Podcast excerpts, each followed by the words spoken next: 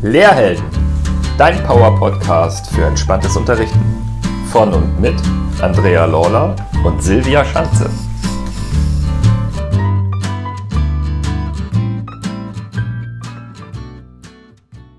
Hallo und herzlich willkommen zu einer neuen Folge hier bei uns auf dem Lehrhelden Podcast.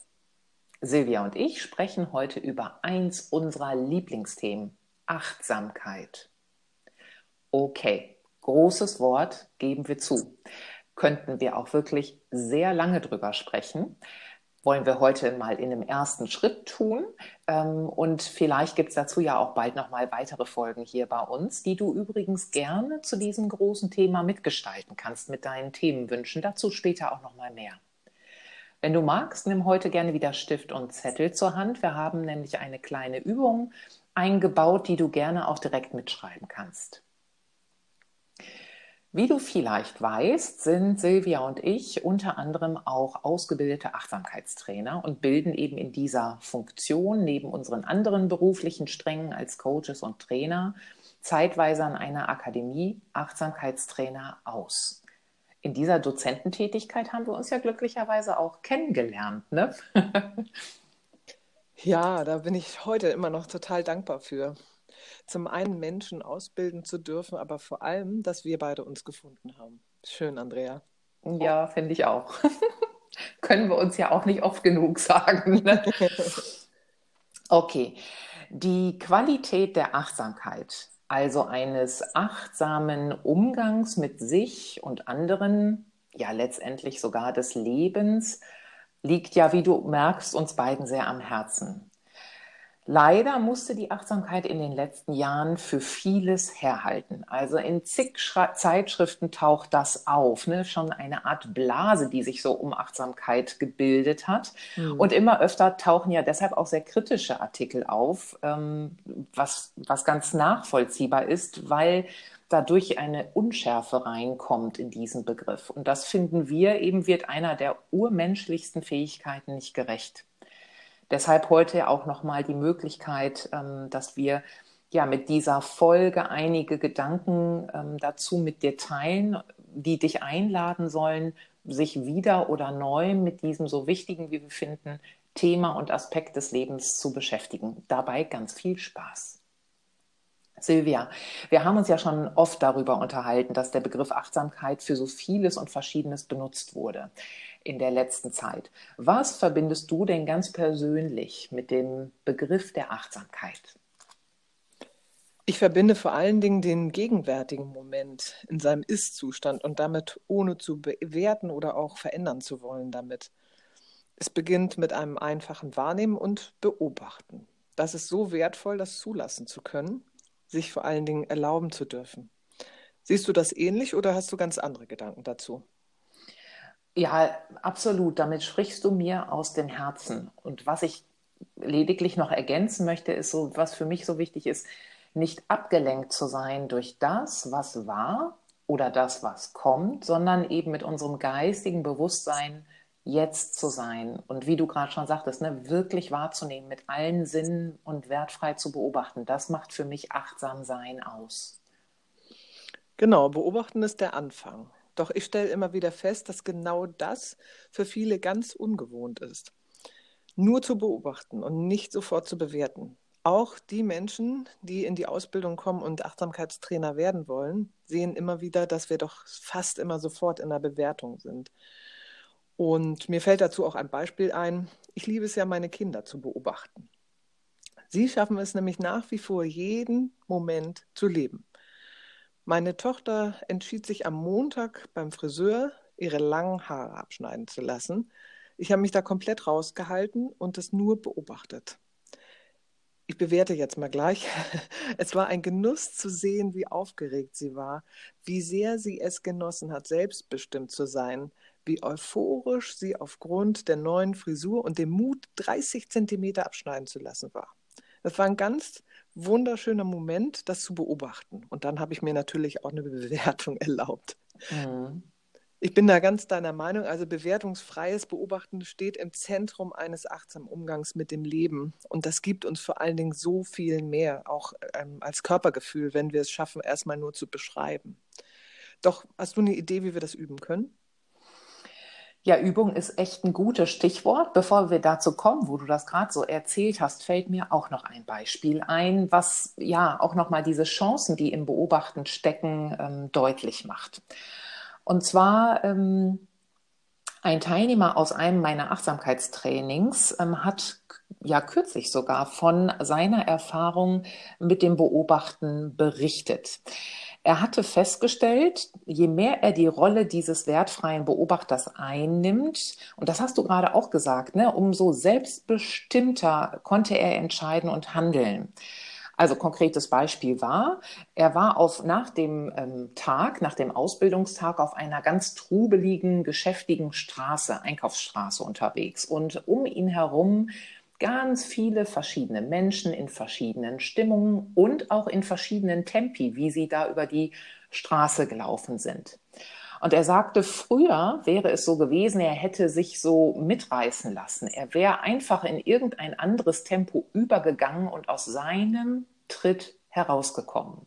Mhm. Und er hat das dann beobachtet, er hat sich beobachtet, er hat die anderen beobachtet, ohne in Schubladen zu sortieren. Und ihm ist dabei aufgefallen, dass er bei sich geblieben ist, dass er in seinem Schritt und Tritt geblieben ist und dabei gleichermaßen sich ganz natürlich in diese verschiedenen Tempi eingefügt hatte. Dadurch, dass er durch das Beobachten so eine gewisse Distanz hatte, konnte er daraus eine ganz andere selbstbestimmte Handlung ableiten. Und das tat ihm, das hat er nämlich nachher dann auch eben entsprechend bewertet, sehr gut. Im Übrigen, dieser Teilnehmer ähm, war ein oder ist immer noch ein Lehrer und ist vor vielen Jahren leider auch in so einen Burnout reinge, ja, reinge, ähm, jetzt fehlt mir gerade das passende Wort. Irgendwie, er ist so in das äh, Burnout hineingeglitten, sage ich mal, weil er für sich auch so aus dem Tritt gekommen war. Und das fand ich auch nochmal ein kräftiges Beispiel, was Beobachten ermöglichen kann. Mhm. Du hast gerade auch schon einen ganz wichtigen weiteren Aspekt angesprochen. Wir sind es nicht mehr gewohnt. Genau. Wir haben uns regelrecht abtrainiert, Situationen wertfrei, so wie gerade in den Beispielen benannt, zu beobachten, weil wir stattdessen oftmals unbewusst trainiert haben, alles so schnell wie möglich und recht pauschal einzuordnen. In richtig oder falsch, gut oder schlecht, gefährlich oder sicher. Ne? In vielen Situationen ist das ja total hilfreich. Ich finde es wunderbar, dass ich an einer roten Ampel so schnell einsortiere und per Autopilot auf die Bremse trete. Doch in genügend anderen Situationen ist es eben mehr als empfehlenswert, das Trainingsprogramm auch bewusst wechseln zu können, wie gerade beispielsweise genannt. Denn, und das ist ja auch eine sehr gute Nachricht, wir konnten das schon mal, dieses Beobachten. Dazu sage ich nur, wir brauchen uns kleine Kinder anzuschauen. Genau, ich habe ja eben das Beispiel meiner Tochter genannt. Mein Sohn, der ist ja noch viel kleiner, der ist ja erst 16 Monate alt und wirklich noch total mit dem Anfänger- und Entdeckergeist unterwegs. Das stellt mich natürlich auch manchmal vor geduldige Herausforderungen, aber er erlebt viele Dinge zum allerersten Mal in seinem Leben. Und wenn ich mir erlaube, im Moment zu sein, ganz bei ihm und der Situation, dann sehe ich so vieles, wie er auf Geräusche reagiert. Er hatte von uns so ein ausgemustertes Festnetztelefon bekommen, das haben wir angeschlossen, damit er da hm. rumtippen kann und dann macht das eben Geräusche und da ist auch ein Anrufbeantworter mit bei.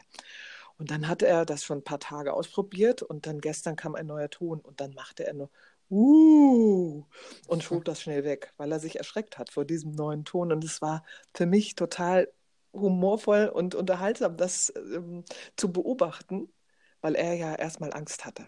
Also immer das nicht ganz geheuer. Und deshalb beobachte ich das so gerne, weil das ist so, das ist das Urgefühl, was so da ist und wie wir das früher alles selber gemacht haben. Und er ist dann ganz oft super stolz, wenn er irgendetwas ganz neu kann. Mhm, großartig. Ich sehe ihn vor mir, vor meinem inneren Auge mit diesem Staunen im Gesicht. Ja, Kinder können eine total große Hilfe für uns sein. Ähm, und wir waren ja alle mal in dem Alter. Also das heißt für mich auch, das Talent dieses erforschenden Beobachtens liegt ja in uns allen. Und das können wir auch wieder trainieren. Kommen wir doch endlich mal zur Ursprungsfrage zurück. Wie können wir das üben? Ähm, das wäre jetzt der Zeitpunkt für Stift und Zettel. Ganz einfach können wir das üben. Wir fangen bei uns selbst an. Wir beobachten uns. Dazu kannst du beispielsweise einmal am Tag kurz ein paar wenige Minuten innehalten und dir Zeit nehmen für eine Handvoll achtsamer Fragen. Also fünf an der Zahl. Erste Frage, was sehe ich in diesem Augenblick? Zweite Frage, was höre ich jetzt? Drittens, was denke ich gerade? Viertens, welche Körperempfindungen nehme ich in diesem Moment wahr? Und fünftens, was fühle ich jetzt? Und im Anfang kann es hilfreich sein, sich tatsächlich ein paar Stichpunkte dazu zu notieren, ähm, diese Beobachtungen festzuhalten. Je häufiger wir das trainieren, umso mehr schulen wir die Wahrnehmung und bemerken vielleicht Unterschiede, gerade auch in den eigenen Empfindungen, in den Gefühlen, in den Gedanken. Ne? Wir beginnen zu differenzieren. Und das ist für unser bewusstes Handeln eine wichtige Voraussetzung. Denn es geht uns nicht nur gut oder schlecht, wir denken nicht nur viel oder gar nichts. Es gibt dazwischen so viel mehr, was es zu erspüren und zu erkennen gilt. Und dazu lädt diese Beobachterübung ein. Vielleicht hast du ja noch eine weitere Idee, Silvia, wie unsere Zuhörer beobachten, trainieren können. Vielleicht sogar eine Übung, die unsere Zuhörer auch im Unterricht mit den Schülern machen können. Hm, gute Idee. Lass mich ganz schnell überlegen. Gehirn durchforsten. Pass auf. Ganz wunderbar kann man mit seiner Klasse die Aufmerksamkeit auf die Hände lenken. Das geht mit jeder Altersgruppe. Dazu legen erstmal alle alles aus der Hand und nehmen beide Hände nach vorne. Und dann darf jeder seine Hände so genau anschauen, wie es nur geht. Der Lehrer stellt dann dazu die entsprechenden Fragen. Also zum Beispiel, wie sehen die Fingerspitzen aus?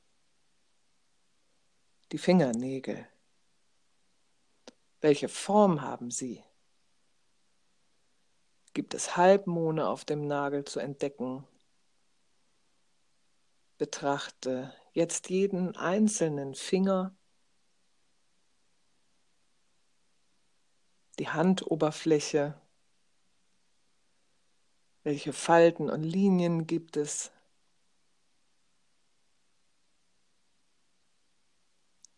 Wie sieht die Handinnenfläche aus? Und jetzt auch hier nochmal die Falten und Linien beobachten und überlegen, ob man Unterschiede wahrnehmen kann.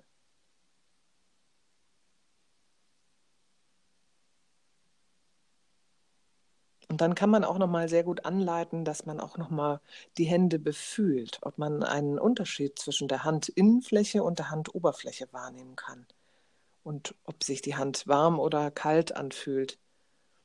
Das ist eine ganz tolle Übung. Natürlich darf man sich ein bisschen mehr Zeit lassen zwischen den Fragen, damit äh, die Klasse auch Zeit hat zu beobachten. Und dann kann man diese Übung auch noch ganz wunderbar mit einer Fragerunde beenden, wie die Schüler das empfunden haben, ihre Hände so genau zu betrachten, was sie entdeckt haben. Und dabei ist es wichtig, zu versuchen, eine bewertungsfreie Runde zu gestalten. Beziehungsweise wäre für mich der erste Schritt, die dürfen auch gerne bewerten, aber dann eben das Augenmerk auf die Bewertung zu legen. Warum fand man das gut oder warum fand man das schlecht oder hässlich oder was weiß ich, was da kommen kann. Also einfach, dass die Kinder verstehen, nichts ist besser oder schlechter. Es gibt nicht die guten oder die schlechten, die schönen oder die unschönen Hände, sondern alles ist okay, so wie es ist. Und alle sind auf ihre eigene Art und Weise wertvoll sich mit Selbstfreundlichkeit, Selbstempathie zu betrachten. Auch eine ganz wichtige Säule einer inneren achtsamen Haltung. Ja, wir kommen ganz bestimmt nochmal in einer anderen Folge auf diese Themen noch etwas intensiver zu sprechen. Aber das kann man hiermit direkt mittrainieren. Und dann möchte ich auch gerne nochmal in eigener Sache an dieser Stelle meine CD empfehlen, die auf Wunsch meiner Tochter entstanden ist. Die heißt Sei dein eigener Superheld, entspannt in der Grundschule. Dort findest du weitere Übungen, die ähm, mit Entspannung oder Achtsamkeit zu tun haben und die man super mit den Schülern durchführen kann. Den Link dazu findest du in der Beschreibung zur Folge. Ja, klasse. Vielen Dank für die Übung und auch den Hinweis, Silvia. Ich kenne die CD ja schon und kann sie wirklich auch wärmstens ähm, empfehlen. Ganz, ganz wunderbare Übungen, die da drin sind. Da fällt mir gerade noch eine unserer Espresso-Entspannungen ein, nämlich der Mini Body Scan, der ja auch eine ganz wunderbare Beobachtungsübung ist. Und wenn du die Folge noch nicht kennst, höre da gerne rein. Auch mit dieser kleinen Übung kannst du wunderbar dein Beobachtungstalent weiter verfeinern und trainieren. Ja, Achtsamkeit, eine große Qualität mit vielen wichtigen verschiedenen Aspekten, um für sich ein bewusstes und gesundes Leben zu führen. Das bewertungsfreie Beobachten haben wir jetzt heute ins Zentrum gestellt und etwas näher beleuchtet. Welche Aspekte interessieren dich denn noch? Welche Fragen hast du ganz spezifisch zur Achtsamkeit und was wünschst du dir noch zu dem Thema? Schick uns gern deine Anregungen. Wir freuen uns immer über Feedback oder auch eure tollen Bewertungen, die wir immer gerne aufspüren. Wir sind auf allen Kanälen für dich zu erreichen. Am einfachsten ist es natürlich, eine E-Mail zu schicken an info.lehrhelden.com, die geschlossene Facebook-Gruppe oder auch gerne eine Sprachnachricht. Wir freuen uns auf dich. Für heute Tschüss und bis zum nächsten Mal. Und denk daran, trau dich, heldenhaft zu sein. Denn Helden wie dich braucht die Schulwelt. Gesunde und entspannte Lehrer sind wichtig für uns. Bis zur nächsten Folge.